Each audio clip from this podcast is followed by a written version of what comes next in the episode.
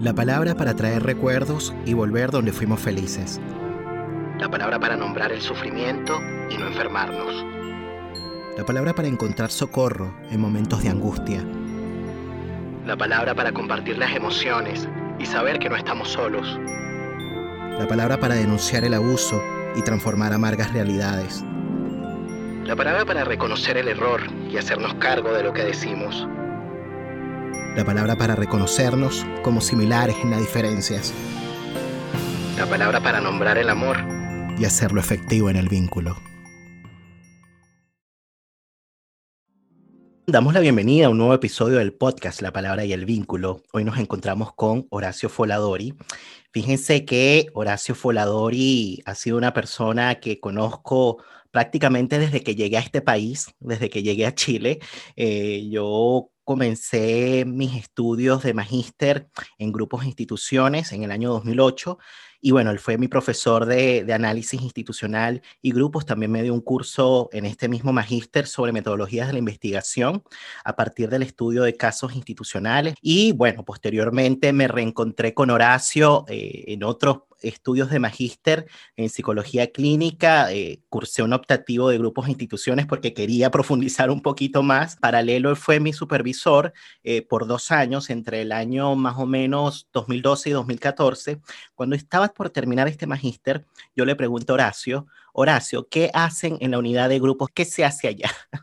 porque en aquel momento ya para ese entonces existía la unidad y la unidad en ese momento funcionaba con un grupo de estudios de René Caes y fue así como inicié mi participación en esta unidad, bueno, que se ha extendido hasta el presente, hasta la actualidad y hemos hecho muchas cosas, entre ellas eh, tuvimos la, la oportunidad en el año 2016 de compilar un libro que se tituló Pensar en Grupo, el trabajo de cooperar, y que, bueno, fue publicado luego en el 2017 por la editorial universitaria. Em, él es psicólogo clínico, es doctor en filosofía, es psicoanalista, es grupalista e institucionalista, y yo también podría decir que también es amigo. Yo estoy muy contento de tenerte en este programa. ¿Cómo estás, Horacio? Bien, muchas gracias, Nelson. Te agradezco mucho la consideración y la invitación. Este, y vamos a ver a ver qué podemos pensar hoy juntos acá, en este espacio. Sabes que me gustaría quizás partir por el principio y esta es como una manera que yo tengo de iniciar estas conversaciones con personas que tienen tantos años de trayectoria, ¿no? Eh, así comencé con Ana María Fernández, también con Janine Puyet y me gustaría partir de la misma manera contigo porque tienes más de 45 años de trayectoria en el psicoanálisis eh, y bueno, y que luego, pues por supuesto, a propósito de tus intereses profesionales, em, fuiste ampliando, ¿no? La práctica hacia los grupos, las instituciones, las familias, las parejas. Y quería preguntarte por lo más básico, ¿no? ¿Por qué el psicoanálisis, Horacio? A ver, em, el psicoanálisis porque cuando era joven, o sea, antes de ingresar a la universidad, eh, leí un librito sobre interpretación de sueños, un librito escrito por Jung, eh, donde aparecía un sueño y entonces Jung decía, ¿cómo lo interpreta Freud? Y entonces venía un capítulo dedicado a cómo lo interpretaba Freud. El capítulo 2 era cómo lo interpreta Adler. Entonces leí el capítulo y quedé convencido que era una brillante forma de interpretarlo. Y después, en tercer lugar, aparecía y decía Jung, ¿cómo lo interpreto yo? Entonces venía brillantemente explicado cómo Jung interpretaba el sueño. Entonces, después de eso, yo dije, esto me interesa. Voy a dedicarme a ver si puedo vivir de interpretar sueños, porque el psicoanálisis es eso, interpretar, buscar el sentido, hacer investigación en la producción de, sentido. De alguna manera, la explicación es como armar un rompecabezas. Yo era muy este, interesado en la novela policial, leía mucha este, novela e incluso escribí algún artículo alguna vez este, estando en México sobre, sobre estos temas, la similitud entre la, estas eh, novelas y el, y el psicoanálisis, cómo uno tenía que ir armando rompecabezas. Y bueno, y después me dediqué al psicoanálisis ya de entrada. Cuando entré a psicología era para estudiar este, el psicoanálisis. Ya lo tenías súper claro y estamos hablando de más o menos cuando tenías unos 17, 18 años, por ahí. Eh, sí, 19 años. Mm, prácticamente. 19 años. Mm. Claro, fíjense que en la página web de Horacio, que lo pueden encontrar eh, eh, en internet, googlean Horacio Folador y aparece su página web donde ofrece sus servicios como eh, psicólogo clínico, como psicoanalista. Él justamente responde a esta pregunta, ¿no? Y él dice, ¿por qué el psicoanálisis? Porque en el marco de las diversas prácticas psicoterapéuticas, el psicoanálisis se plantea como una concepción del funcionamiento de lo psíquico al mismo tiempo que como un método para abordar discursos, aquellos que se producen a partir de la palabra. Se trata de comprender el sentido más allá de lo que las personas creen que dicen, el sentido que es necesario crear y recrear alrededor de comportamientos enigmáticos que todos tenemos, ¿no? Fíjense que Horacio en el año 2008, hacia por ahí por septiembre, publicó un libro que se llama La intervención institucional y este libro fue prologado por Osvaldo Saidón, fíjense, nada más y nada menos. Y a mí me llamó mucho la atención una manera que tuvo eh, Osvaldo Saidón de presentarlo, ¿no? Y él decía, Foladori tiene coraje de militante, la claridad del maestro y la clínica sutil del psicoanalista. Y responde con toda franqueza diciendo cómo él lo hace. Actitud poco común en nuestro medio ¿Por qué pasará eso, Horacio, desde tu punto de vista? ¿no? ¿Por qué costará a veces, un poco, y digo a veces porque claramente sí sucede, pero sucede en ciertos espacios, ¿no? ¿Por qué costará hablar un poco de lo que nosotros hacemos? Bueno, esta es una pregunta espinosa. este, eh, yo creo que cuando uno muestra lo que hace, se expone y estamos en un medio donde la crítica puede ser despiadada. Entonces, es difícil mostrar eh, cómo uno trabaja y lo que uno pretende hacer y todo eso, porque, bueno, porque tampoco eh, seguramente las personas no quieren exponerse a poder ser duramente criticadas, ¿no es cierto? Este, y, eh, o sea, como, una forma de protegerse, ¿no? Este, ¿no es cierto? Tal vez para mostrar casuística eh, hay que partir de grupos más reducidos, donde la confianza sea eh, mayor y entonces uno tenga el convencimiento de que los otros que lo, que lo van a comentar le van a hacer aportes, este, ¿no es cierto? No hay, no hay una actitud eh, destructiva y competitiva. Mm. Pero en nuestro medio lo que prima es lo otro, ¿no? O sea, este, necesariamente, ¿no? La, envidia, la, competencia. Pero bueno, ese libro que citas tú, el asunto es que está lleno de casos, ¿no es cierto? O sea, hay muchísimos casos donde eh, se muestran distintos dispositivos de intervención institucional.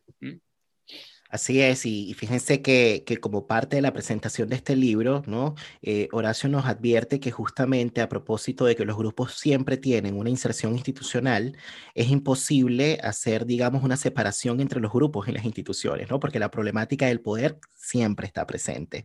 Y fíjate que por ahí mencionaste algunas palabras que me parece que se pueden linkear un poco con este otro libro que vino mucho más adelante, que fue el que compilamos juntos, que se llama Pensar en Grupo, ¿no? El trabajo de cooperar que este es un libro, para quienes no lo conocen, que bueno, que surgió a propósito, digamos, de distintos coloquios que organizamos desde la unidad de investigación de grupos e instituciones por ahí por el año 2014.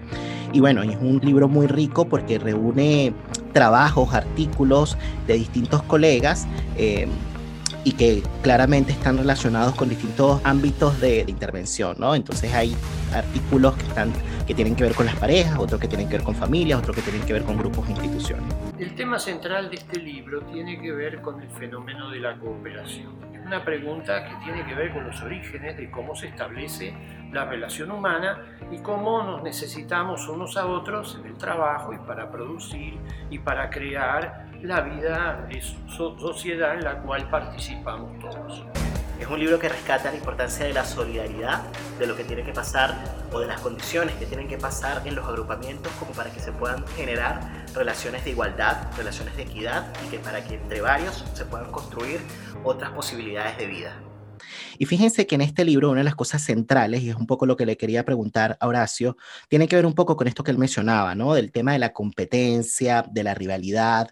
Y a propósito, digamos, de la dimensión que intentamos de alguna manera desarrollar, que tiene que ver con la cooperación, una dimensión que tiene que ver con las relaciones humanas, ¿no? Y que es constitutivo también de lo humano.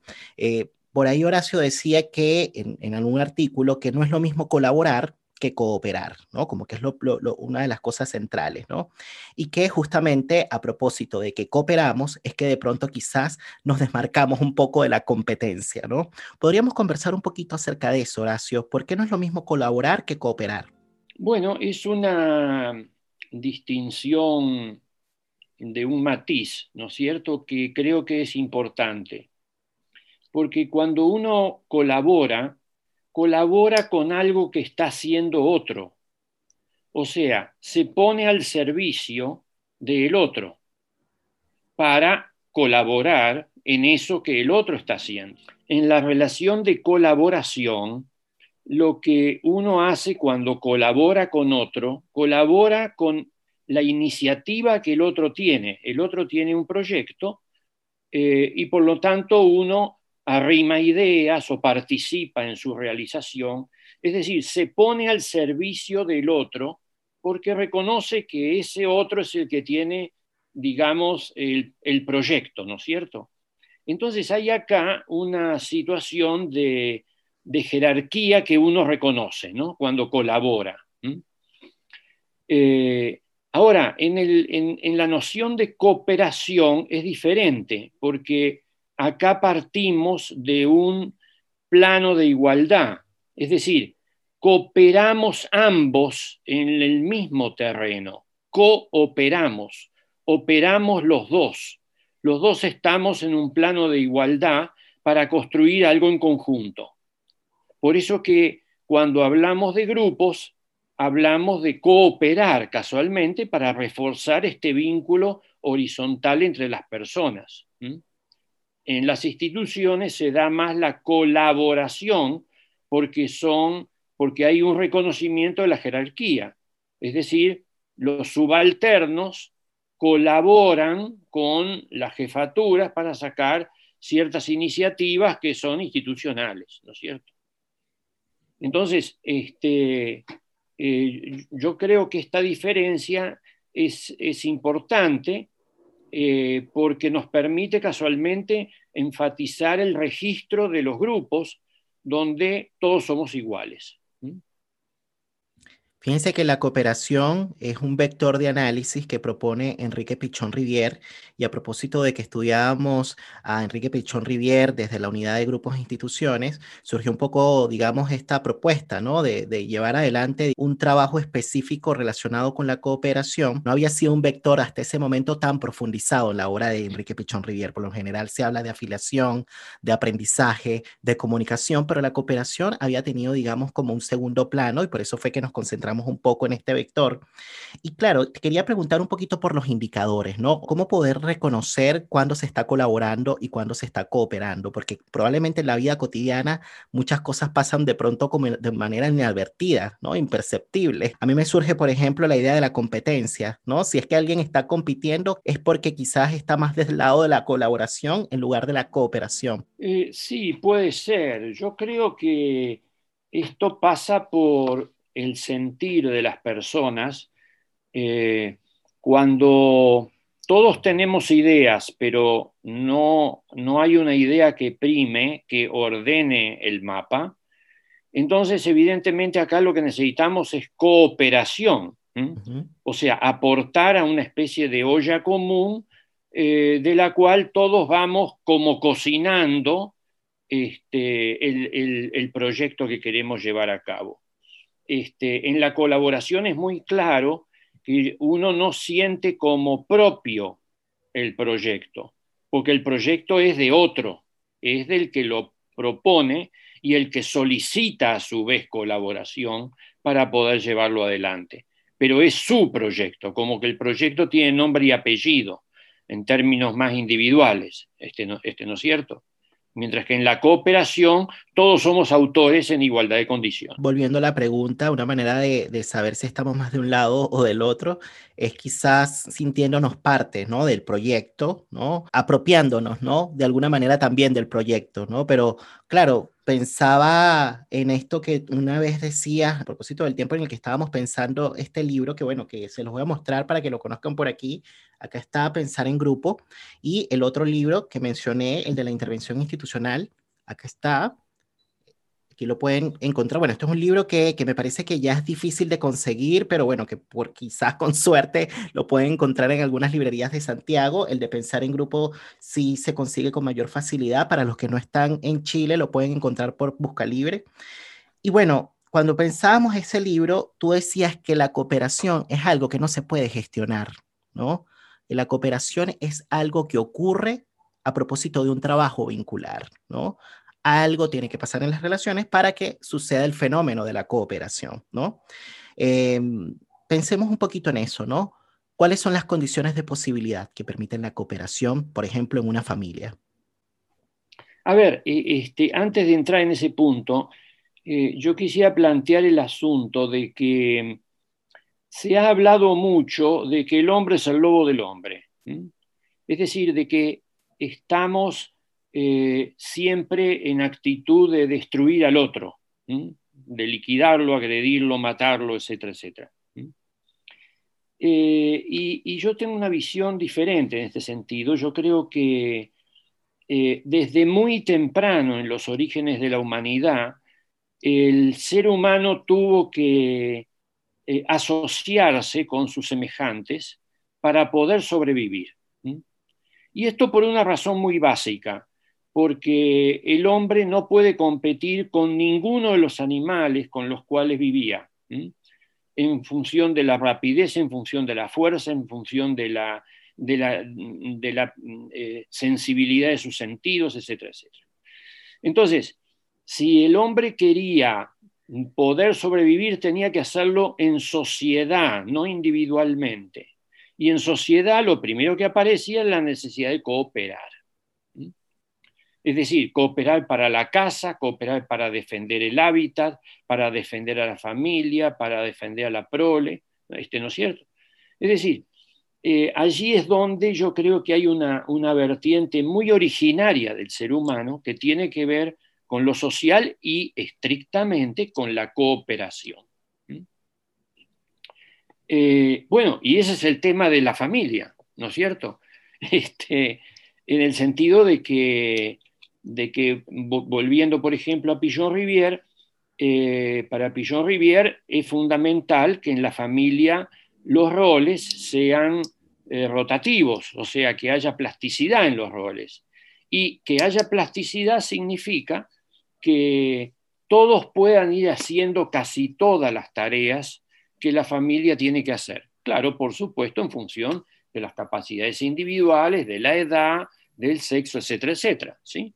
Pero en todo caso, eh, la posibilidad de que, se puedan, de que se puedan hacer cosas en conjunto es lo que fortalece a la familia como grupo, más que que funcione verticalmente, que funcione más como institución. Entonces es fundamental esta rotación de roles que van a permitir a la familia eh, tener recursos, mayores recursos, ¿no es cierto? Es decir, no quedar con roles fijados que le da una rigidez en el funcionamiento. Es decir, en la medida en que todos van creciendo, se esperaría que casi todas las tareas puedan ser desempeñadas eh, por todos los miembros del grupo familiar. Y esa es la tarea de cooperar, en el sentido de llevar adelante el proyecto de familia, que en el fondo tiene que ver con la educación de los hijos, convertirlos en sujetos autónomos a futuro. O sea, trabajamos para que los hijos sean autónomos en este mundo y puedan valerse a su vez por sí mismos y fundar otros grupos este, este, este, en la familia o lo que sea, según su proyecto personal individual. Sabes que quería leer o compartir con las personas que nos escuchan algo que mencionó Rosa Haitín. Bueno, Rosa Haitín, una psicoanalista em, de adultos, de parejas, de familias, argentina y que está radicada en Francia. Y ella prologó el libro de Pensar en Grupo. Y ella menciona lo siguiente, ¿no? Y esto es un poco lo que vamos a comentar luego, Horacio. Ella dice que Pichón Rivier, bueno, Pichón Rivier, psicoanalista argentino, ¿no? que dio el salto del psicoanálisis al campo de la psicología social y que desarrolló la teoría y técnica de los grupos operativos y es el que propone, digamos, el vector de análisis ¿no? de la cooperación para los grupos. Rosa Hittin dice, Pichón Rivier se apoya sin decirlo en las ideas de Bion, ¿no? un psicoanalista inglés, dándole una vuelta de espiral dialéctica para diferenciar la participación espontánea en los grupos del supuesto básico de la participación consciente e inconsciente de los grupos de trabajo. Bion propone reservar la palabra cooperación para el grupo de trabajo y llama valencia a la capacidad primaria de participar, a la actividad mental y a la acción grupal del grupo de supuesto básico. Luego más adelante dice, podemos decir entonces que para que haya cooperación, las pulsiones eróticas deben tener curso libre. Y está la parte central, ¿no? Esta idea de la pulsión, que ha sido criticada por Pichón Rivier como ligada a las pulsiones instintivas, ha sido reformulada en las últimas décadas por Green y por René Caes. Entonces, claro, no voy a seguir leyendo, pero lo, que quería comentar contigo es un poco esta idea de que se puede cooperar eh, para no cooperar, ¿no? Se puede cooperar para la vida, se puede cooperar también para la muerte, ¿no? Se puede cooperar para el amor, se puede cooperar también para la destrucción. ¿Cómo reconocer un poco eso, ¿no? Cuando cooperamos para de pronto el bien y cuando cooperamos para el mal. A ver, en, rigor, eh, cuando Pillón plantea esta idea de cooperar para no cooperar, eh, lo que está mostrando es que necesariamente en los grupos surgen naturalmente dos liderazgos, ¿no? Digamos, el liderazgo que avanza en el proyecto del grupo, el liderazgo de aquel que quiere sacar el proyecto adelante, le podemos llamar liderazgo de progreso, y un cierto liderazgo que surge también inmediatamente como liderazgo de retroceso, es decir, que va poniendo eh, ciertas dificultades, que va poniendo trabas, ¿no es cierto?, a la luz de lo que es el desarrollo del proyecto. Pero lo, interesante es que mm, a primera vista uno podría decir, bueno, pero entonces este liderazgo de retroceso habría que eliminarlo que es lo que habitualmente se hace con la teoría de la manzana este, podrida, ¿no es cierto? O sea, como que este, acá hay que eh, eliminar una parte para que la otra pueda avanzar. Y esa no es la idea de Pillón. Casualmente lo que Pillón se encarga de mostrar es que ambos liderazgos son la manera de pensar en el grupo. O sea, el grupo tiene una lógica del pensamiento que tiene que ver con la oposición de ideas, porque eso es pensar casualmente. Y entonces, en la medida en que eh, van existiendo esta polarización, es que el grupo puede ir avanzando como tal. Si nosotros eliminamos una parte, entonces lo que hacemos es eh, destruir la capacidad de pensamiento del grupo y castigarlo de alguna manera con lo cual el grupo ya no va a poder seguir pensando. O sea, destruir la capacidad de pensamiento e incluso, por supuesto, luego destruir el proyecto mismo, ¿no? Puede ser que la tarea llegue hasta allí. Claro, en el entendido de que el grupo se queda con una mitad nomás, pero no puede confrontar esa mitad con las dificultades, porque no, no es que el líder saboteador no quiera que el proyecto avance, lo que pasa es que está poniendo el énfasis en ciertas dificultades que el grupo tiene que ir resolviendo. Entonces es también un elemento esencial para que el grupo pueda ir pensando y resolviendo con todas las dificultades que hay la manera como va avanzando en la realización de su proyecto. Entonces es un aporte interesante porque está mostrando cómo hay una apariencia en esta oposición que marcaría una dificultad, pero también cómo esta oposición es el recurso indispensable para poder avanzar. Claro, para que se dé esta dialéctica. Claro, o sea, el grupo tiene que poder en esa instancia eh, tolerar e ir resolviendo estas contradicciones que se van dando en su seno para poder avanzar, que es lo que naturalmente hacen los grupos que pueden avanzar y que resuelven los, los distintos problemas que tienen, ¿no es cierto? Así es. Fíjate que, has mencionado algo que, bueno, no lo has dicho con todas las letras, ¿no? Pero justamente una de las consecuencias de no bancarse de, de alguna manera esta diferencia, ¿no? Porque en el fondo lo que estamos hablando acá es de las diferencias que traen, digamos, los distintos miembros de un grupo, diferencias relacionadas con eh, la manera, pues, de, ver ciertas cosas que pasan, de entenderlas, ¿no? Eh, y claro, una de las consecuencias puede ser la expulsión de un miembro del grupo. Eh, otra consecuencia puede ser el abandono, no que lo expulsen, sino que abandona también, pero el abandono también puede ser a propósito de una depositación del grupo.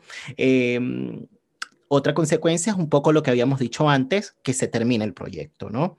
Y fíjate, Horacio, que en el año, bueno, 2012, me parece, tú publicaste un libro que se llama Desbordes del Grupo Amplio. Acá está. Desbordes del Grupo Amplio es un libro que recoge varios escritos eh, teóricos clínicos para el abordaje de los grupos, digamos, no pequeños, para el abordaje de los grupos numerosos.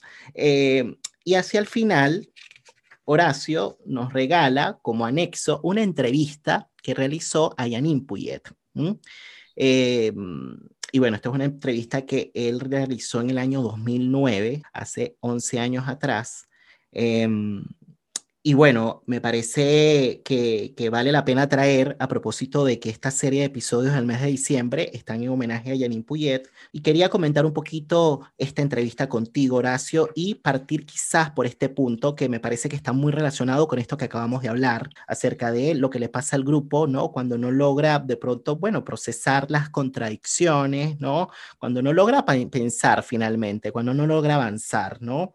Em, y hay un punto de la entrevista en donde Janine Puyet señala que, bueno, que justamente el abandono del otro puede ser una expresión de la intolerancia a la diferencia, ¿no? Del fracaso en poder cambiar al otro como uno quisiera. Entonces, cuando pasa eso, de pronto, bueno, sucede pues el abandono, ¿no? Ella decía esto en relación, por ejemplo, qué sé yo, el abandono poniéndolo, por ejemplo, eh, en una pareja, ¿no? Pero también lo traslada a los grupos. Dicen, los grupos pasa lo mismo. La expulsión de un miembro daría cuenta de la imposibilidad de poder bancarse como diferente, ¿no? Llega un momento en que las personas no lo aguantan más, ¿no? O que esta misma persona no aguanta más al grupo, pues y se va.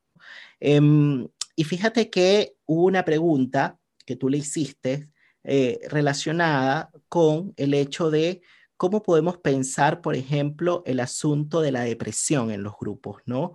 Eh, ¿Qué es lo que pasa allí? ¿No? Eh, que si es necesaria la depresión para la insight, ¿no? Y esto me, me, hizo recordar mientras la releía, ¿no? Esta entrevista, algo que mencionaste una vez en, la, en, una supervisión, ¿no? Que tú me decías, bueno, eh, a veces se avanza con la tristeza porque propone ciertos duelos también, ¿no?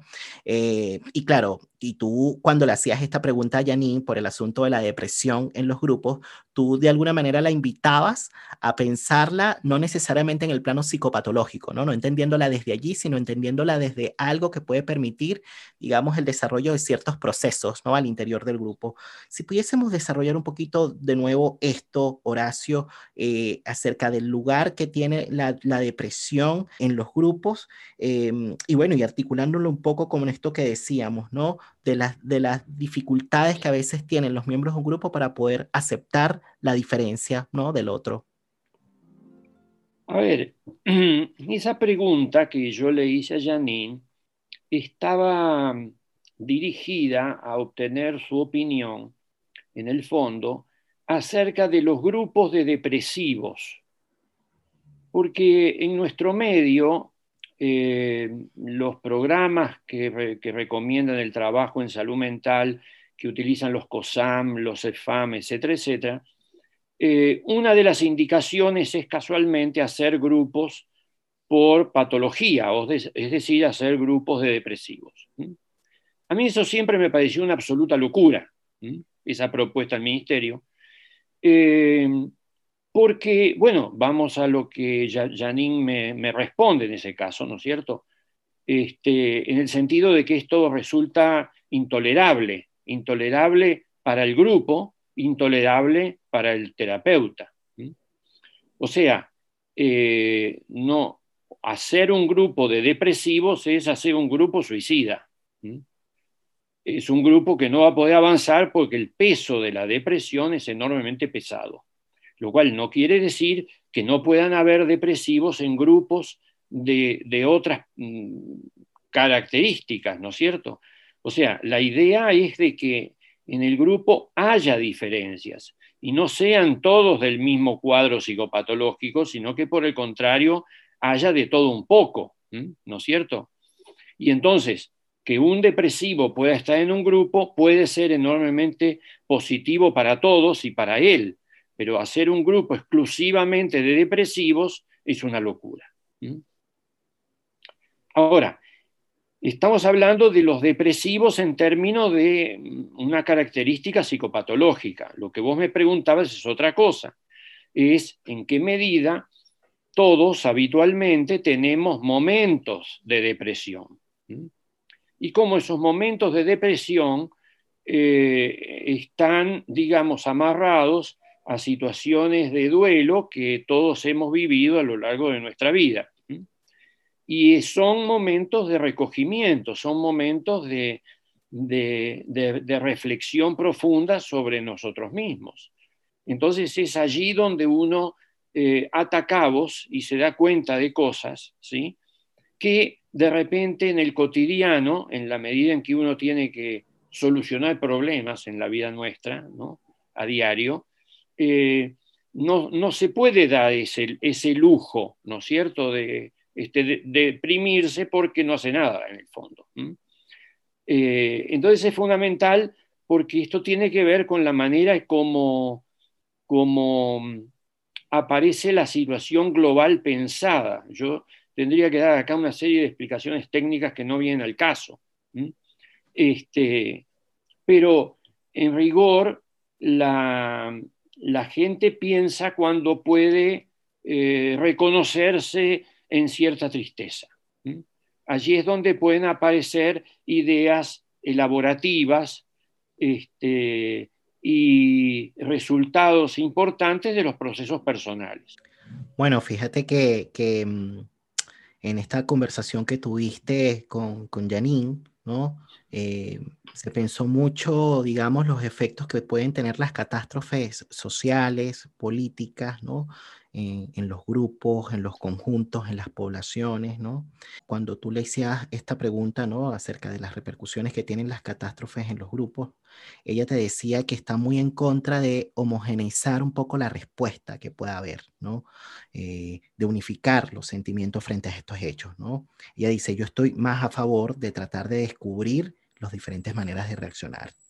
Frente a una catástrofe social, algunos se deprimen, otros tienen ganas de activarse, otros de replegarse, es decir, en pensar que yo no tengo nada que ver con lo que está pasando. Y entonces luego trae como un, un ejemplo, ¿no? Con, con, el atentado a las Torres Gemelas en Nueva York, ¿no? las reacciones no fueron de depresión en todos, algunos no quisieron saber más nada de lo que estaba pasando, quedaron cerrados con sus familias en pensar que mientras no les pase nada a ellos y a sus familias, todo bien.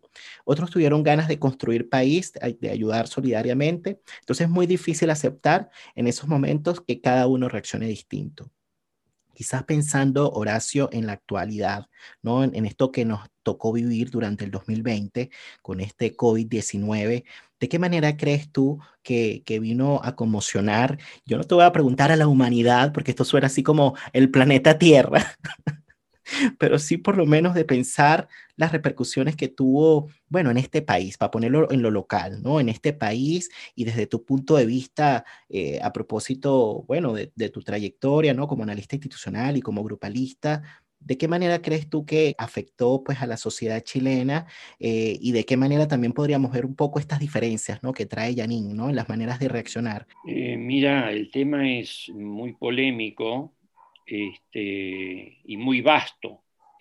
Y todavía no hay, porque estamos muy próximos aún, eh, digamos, estudios más concienzudos, más profundos acerca de los efectos de la pandemia, ¿no es cierto? Eh, hay algunas cosas que podemos observar, ¿no es cierto? Eh, que, son bastante obvias.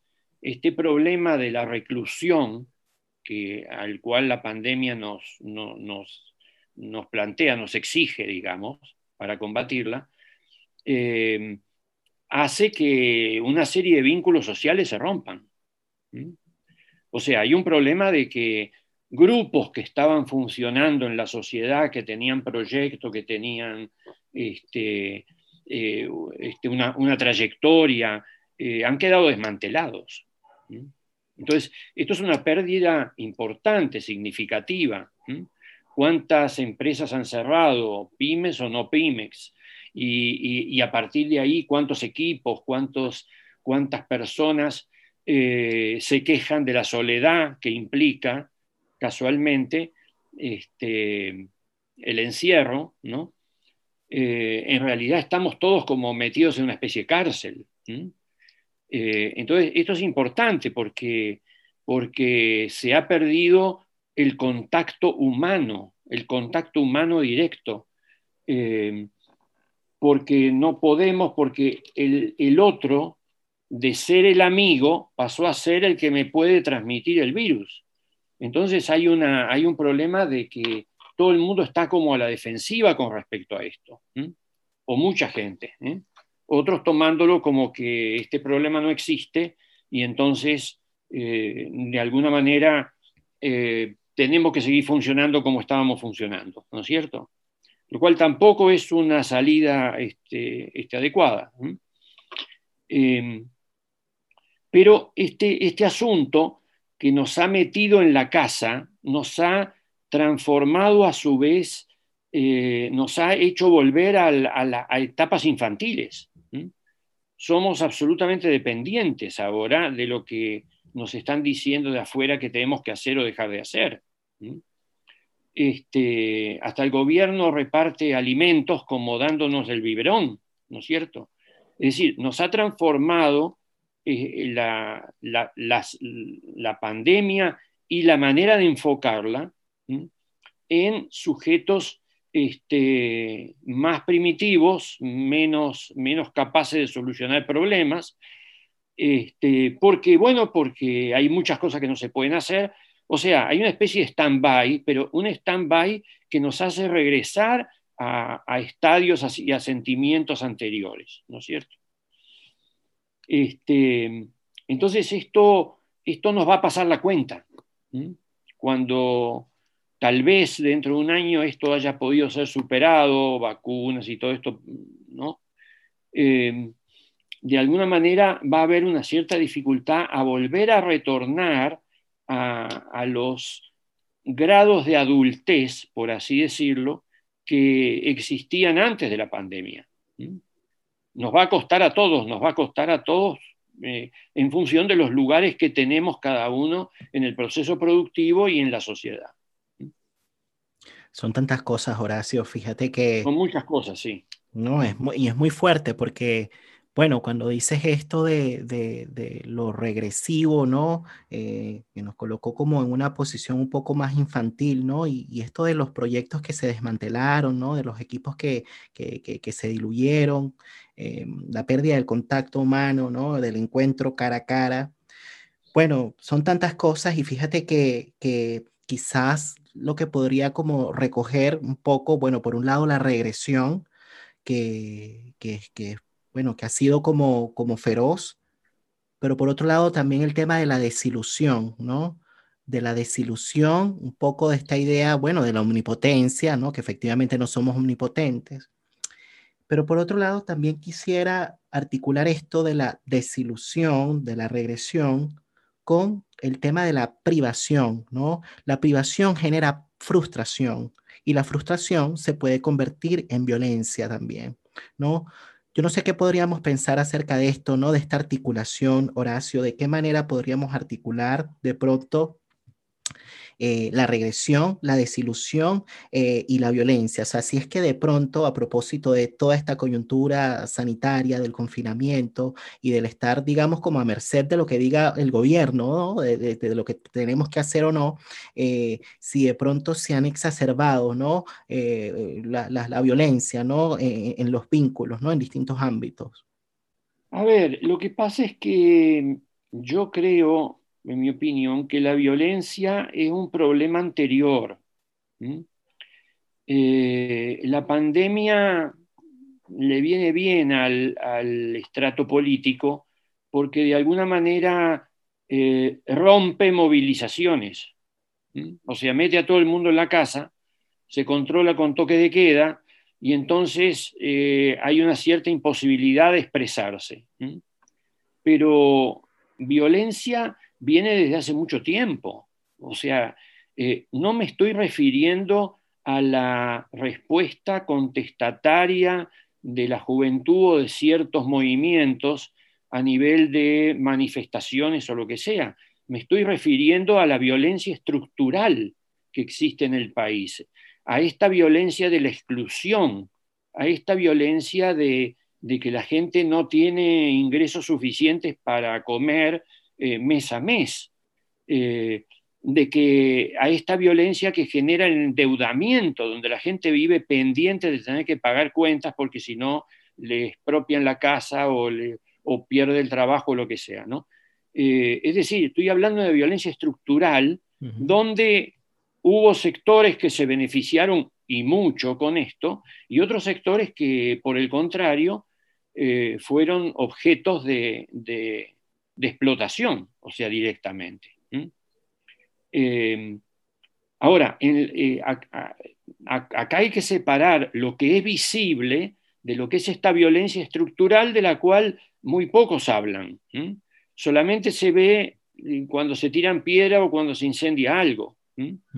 Pero, pero esto no, no puede ser leído si no es en función de un contexto, de un contexto contestatario de, incomodidad, ¿no es cierto? Eh, y que quedó plasmado en el estallido social del año pasado o en, este, o en el plebiscito, ¿no es cierto? Mm. Este, eh, donde la gente en la medida en que tiene posibilidades, algo dice. Y entonces viene el problema de eh, quién se atreve a escuchar esto. Porque, y bueno, y si lo escuchamos, ¿con qué intenciones lo escuchamos? ¿no? Bueno, es, un tema vastísimo, ¿no es cierto? Este, pero en ese sentido, la, yo, creo que la pandemia eh, va a ser más rápida, en el sentido de que tal vez podamos volver, a menos que aparezca otro virus o una nueva cepa del actual, ¿no es cierto? Eh, se espera que con la vacuna algo se pueda eh, disminuir, digamos, este, este, el contagio eh, este, masivo que, está operando. Eh, y bueno, volver a una cierta forma de, trabajo, volver a restituir las rutinas cotidianas mm. de cada uno, porque esto también es un efecto psicológico, en el sentido de que la gente que está todo el día en la casa ya no discrimina entre el adentro y, el afuera, porque el afuera es la televisión que la tiene adentro, porque no puede enterarse de otra cosa. Este, entonces este espacio que uno, eh, que uno también recorta psíquicamente cuando sale de su casa para ir al trabajo, eh, tiene otra dimensión en la pandemia. Eh, bueno, entonces yo espero que la pandemia de alguna manera en algún momento evolucione, ¿no es cierto? En este sentido, si no, si no aparecen otros, otros elementos. Pero el asunto de, la violencia es mucho más largo, porque implica cambios mucho más profundos y estructurales a nivel social. Sabes que estuve hace poco cerrando un proceso de acompañamiento con un equipo de trabajo, ¿no? Eh, y claro, una de las cosas que mencionaban era algo de esto que tú decías, ¿no? De, de, lo, de las consecuencias que, que, que, vino, bueno, de lo que significó para ellos tener que trabajar durante todo un año, ¿no? Eh, de manera no presencial, ¿no? A través de la virtualidad y echaban mucho de menos el contacto presencial, el encuentro cara a cara, etcétera. Pero lo, lo interesante de la reflexión que hicieron fue que dijeron, bueno, es que más allá de que existan de pronto ciertos protocolos, ciertas instrucciones, que sepamos qué es lo que tenemos que hacer, que sepamos que tengamos clara cuál es la tarea de cada quien, hay algo que no nos los va a entregar la virtualidad, ¿no? Y que tiene que ver con lo tácito, ¿no? Y apareció eso. Y yo casi que dije, bueno, y esto, sin ser analistas institucionales, se pusieron a hablar de eso, ¿no? Y que tiene que ver con lo tácito. Y ellos dijeron, bueno, yo les pregunto, ¿a qué se refieren con eso? Bueno, nos referimos a que decían, a que hay ciertos acuerdos, ¿no? que se empiezan como a establecer de manera implícita en el trabajo, ¿no? Y esos acuerdos que se establecen de manera implícita se dan justamente a propósito, bueno, del encuentro, ¿no? Presencial, que por la virtualidad es imposible, porque por la virtualidad, decían ellos, lo que se logra es simplemente ir como al dato, ¿no? A lo que se tiene que hacer pero hay una serie de cosas que quedan por fuera, que están relacionadas con la subjetividad humana, ¿no? Eh, con, con, lo interpersonal, que no va a ser posible eh, lograr por la vía online, ¿no? Y entonces ellos decían, bueno, si tenemos de alguna manera eh, la orden, ¿no? De, de no trabajar, digamos, en las oficinas, lo que podemos hacer es ponernos de acuerdo para trabajar por lo menos en, eh, ir un día a la casa de, algún compañero y ahí nos reunimos y trabajamos, ¿no? Para, para encontrarnos, porque decían, sí, podemos encontrarnos para, para comernos una pizza, ¿no? Y para pasar un buen rato, pero eso no va a resolver el problema que tenemos cotidiano en el trabajo, ¿no? Para poder funcionar vamos a necesitar encontrarnos en la tarea, trabajando. Y a mí eso me pareció interesantísimo y yo creo que trae mucho de esto que tú decías, Horacio, de restablecer la rutina, que no significa volver a la normalidad, significa restablecer algo que, que, que, se perdió, ¿no? Eh, no sé qué te surge a propósito de esto, porque fíjate que Estuve en octubre participando como asistente en un congreso internacional que se realizó vía online, obviamente, de pareja y familia, eh, y que, bueno, fue organizado por la Asociación Internacional de Psicoanálisis de Pareja y Familia, y bueno, reunió también trabajo sobre los grupos y, las instituciones y una presentación de René Caes, ¿no? En donde él decía que la civilización digital está generando procesos sin sujetos, ¿no? Y yo creo que algo de esto, ¿no? Fue lo que bordearon un poco en la reflexión estas personas que estaba acompañando, ¿no? Como que en el fondo la cuestión de la subjetividad humana quedaba por fuera, ¿no? A propósito, pues, de lo digital, ¿no? Del trabajo digital. Eh, sí, yo me, lo he planteado eso sobre todo en el plano educativo, porque ¿qué pasa con todos estos niños y adolescentes que mantienen un vínculo con la institución escolar online, donde en realidad no hay interacción horizontal, porque no puede haberla. Y entonces todo se transforma en un problema de eh, aprender datos para ser este, evaluados, llenar formularios o hacer trabajos, ¿no es cierto?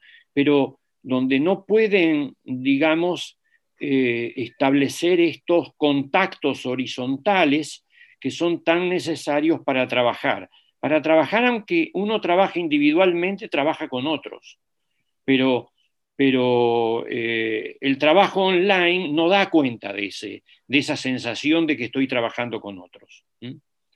Entonces hay una, hay una eh, se genera una suerte de mecanicismo. Claro que queda totalmente ajeno, yo, me lo planteo en términos de qué es lo que se puede aprender, no aprender a repetir, sino aprender como, como asumir eh, ciertos elementos que los voy a integrar a mi forma de ser, de pensar, de resolver problemas, etcétera, etcétera. Entonces creo que eso este, está muy presente y aparece en la educación, aparece en el trabajo, ¿no? en el trabajo online, donde todo es un problema de planillas. en este momento, ¿no? Trabajar con planillas, ¿no? Entonces esto, eh, cuando el trabajo, o sea, ¿qué espacio hay para el trabajo verdaderamente creativo en, esa, en, esa, en esta coyuntura? Lo de las planillas me resulta bastante familiar, lamentablemente, porque, bueno, a propósito del trabajo que tuve que hacer como docente este año, miles de planillas me pidieron, ¿no? Que, que supuestamente dieran cuenta de los aprendizajes de los estudiantes. Y fue una locura, y fue una locura porque eran planillas en Excel larguísimas, larguísimas, y que, que, supuestamente con eso se iba a poder de alguna manera reconocer si efectivamente el muchacho había podido convertirse en grupalista prácticamente. Una locura. Claro, o sea, lo único que el sistema online puede poner el énfasis es en la formalización, pero no en el contenido y en lo, que queda como sedimento. Eso no puede registrarlo de ninguna manera. Que sufriremos los eh, avatares de esta coyuntura durante bastante más tiempo de lo que dure la, la misma, ¿no es cierto? Sabes que me gustaría volver a la idea de, lo que estábamos hablando de la violencia estructural, ¿no? Y de lo anterior a esta pandemia, porque, bueno, por ahí hiciste alusión a lo que sucedió en el año pasado con el estallido social, y bueno, muchas cosas que, pasaron en las calles fueron eh, enjuiciadas, ¿no? Eh, como como bien decías tú, se ve el candelero, pero se dice poco, ¿no? De lo que enciende la mecha, ¿no? Estuve revisando un poco el nuevo libro de Judith Butler que se llama La fuerza de la no violencia. Y ella señala que la violencia se reproduce a nivel de una lógica defensiva impregnada de paranoia y odio, que mm. todo vínculo tiene un potencial destructivo, persistente y constitutivo, y que el ejercicio de violencia es un ataque contra la interdependencia social que caracteriza la vida. Es decir, es un ataque contra las personas, pero de manera más fundamental es también un ataque contra los vínculos, ¿no? Y yo te quería preguntar a propósito de esto que mencionabas, ¿no? Acerca de los actos de resistencia, finalmente, ¿no?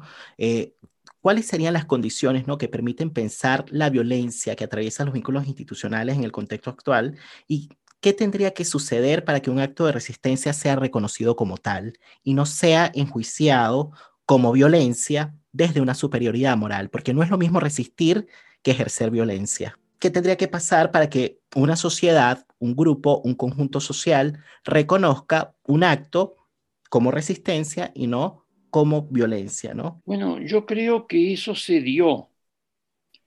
Se dio cuando el estallido social, porque el famoso mecanismo desencadenante de saltar los molinetes del metro, eh, mi sentir, no, no, no mi pensar, mi sentir fue en ese momento de que la gente estaba absolutamente a favor de eso. ¿Mm?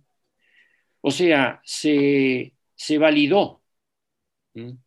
se validó socialmente, aunque fuese de hecho un acto ilegal, pero pero esto no es obstáculo para que la gente no se sienta de alguna manera que hay, eh, que hay una protesta en camino que eh, en este caso los pingüinos, los adolescentes, están eh, representando, me están representando con eso que hacen.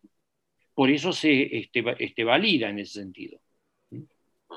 Ahora, el problema es que en un orden jurídico, la ley siempre viene atrás. O sea, siempre se norma lo que ya pasó, no lo nuevo, porque lo nuevo no puede ser pensado desde lo jurídico. ¿Mm?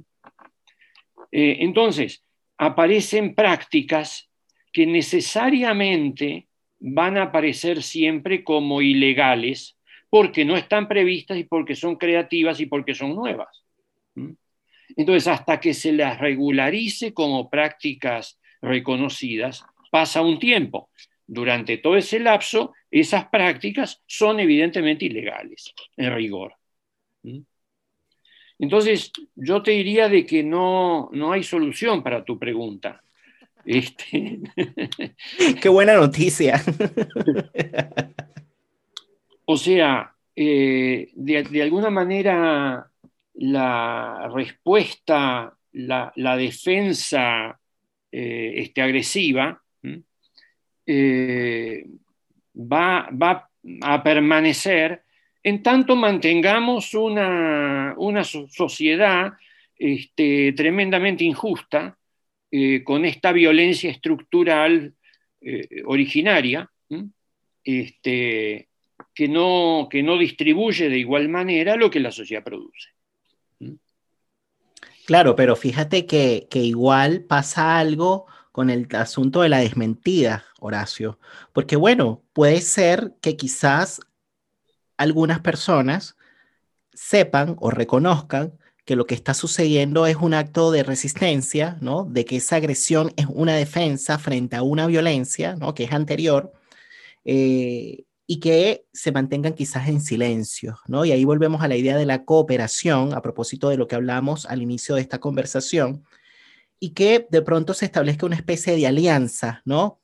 Que, que, puede ser consciente o no, pero que es una alianza política, finalmente, que termina de alguna manera no reconociendo, ¿no? Un hecho como se tiene que reconocer, ¿no? Entonces, y terminas de alguna manera coludiendo, ¿no? Con un sistema, ¿no? Y te, y te quedas o calladito, ¿no? Porque calladito te ves más bonito y entonces de pronto quizás eh, te evitas algunas situaciones, ¿no? O te quedas en silencio o terminas nombrando el hecho como el resto de la gente lo nombra, ¿no? Siendo de alguna manera algo que de pronto quizás se produce, bueno, me, viene a, la mente un concepto que mencionó una vez Roberto Aceituno en una clase en el Magíster, justamente, ¿no? Que habla de la política denegatoria, ¿no? Que se establece como una especie, justamente, ¿no? De pacto que, que, impide que un hecho sea nombrado como se tiene que nombrar, ¿no? Y bueno, obviamente allí hay algo de la traición, ¿no?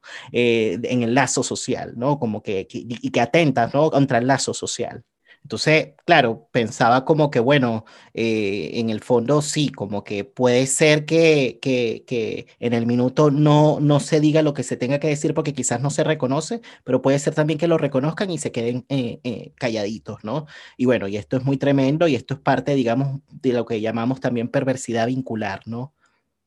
sí, pero ese, esas ideas que son denegadas, o esos términos de los cuales no se pueden nombrar, eh, eso tiene fecha. Es decir, hemos visto que de repente cambian las condiciones sociales y entonces empiezan a pasar cosas que hace dos años eran imprevisibles, ¿no es cierto? Por ejemplo, este problema del 10% de, de, de las AFP. Qué buen ejemplo. Hace sencillamente, dos años esto era absolutamente impensable. Y ahora ya vamos en eh, dos veces, que ya vamos en un 20%, donde sí se tocaron los fondos, ¿no es cierto?, que son de las, de las personas. Y se tocaron, bueno, justificado por la parmedia o por lo que sea. Pero de todas maneras, se tocaron. Y entonces aparece una idea que este, hace dos años era absolutamente impensable y ahora resulta que hasta la derecha la, aprueba. Entonces, esto es significativo, o sea, las cosas cambian a nivel social. Absolutamente. Bueno, lo del plebiscito también fue una sorpresa. Igual, por, supuesto. Claro. Bueno, Horacio. Hace dos años, ¿quién iba a pensar en la, en la posibilidad de hacer un plebiscito? Absolutamente. Absolutamente. E incluso se decía que, el, que este triunfo iba a ser más bien mixto, ¿no? Que, que, el resultado también como que la gente estaba un poquito escéptica y fue contundente, fue contundente. Bueno, Horacio, yo te quería agradecer muchísimo por tu eh, participación en el podcast de la palabra y el vínculo. En realidad ha sido para mí un honor tenerte en este episodio, ¿no? Y quería quizás cerrar esta conversación trayendo un poco el título del ciclo de charlas que organizamos en este año desde la unidad de grupos e instituciones, ¿no? Y el título se llama ¿Y después de la cuarentena qué? ¿No? Y te quería hacer esa pregunta a ti, un poco pensando en las expectativas que tiene Horacio Foladori respecto del futuro. Después de la cuarentena, ¿qué, Horacio? Bueno, yo creo que el año que viene, con todas estas varias elecciones que vamos a tener y con la carrera presidencial desatada, eh, y con la posibilidad de que la vacuna empiece a tranquilizar ciertos ánimos, vamos a tener una radicalización en el otro sentido, o sea, el espacio de lo, político va, a cobrar este, enorme importancia y la calle, porque se va a poder volver a la calle. Y bueno, y ahí vamos a ver eh, a qué otras ideas podemos acceder que todavía hoy no podemos acceder, porque están denegadas por lo que decíamos. Bueno, él es Horacio Foladori y le doy las gracias de nuevo por haber estado en el podcast de la palabra y el vínculo. Yo no sé si querías, Horacio, decir algunas palabras de cierre antes de despedirnos.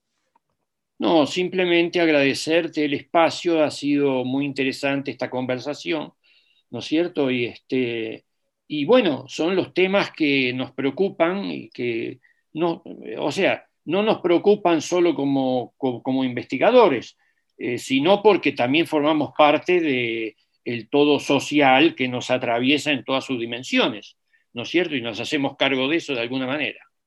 Así que este, muy, muy, rico este espacio y un gran abrazo, Nelson, entonces.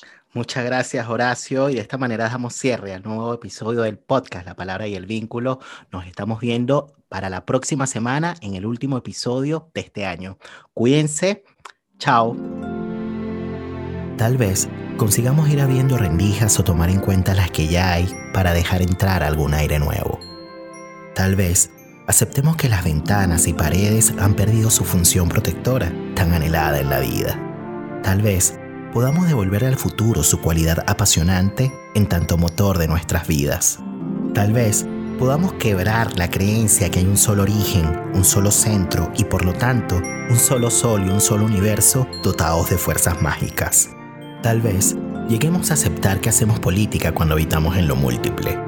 Tal vez eso nos aleje de modelos dictatoriales y reconozcamos que cada vez más se vuelve urgente descubrir el arte de crear a partir de las diferencias.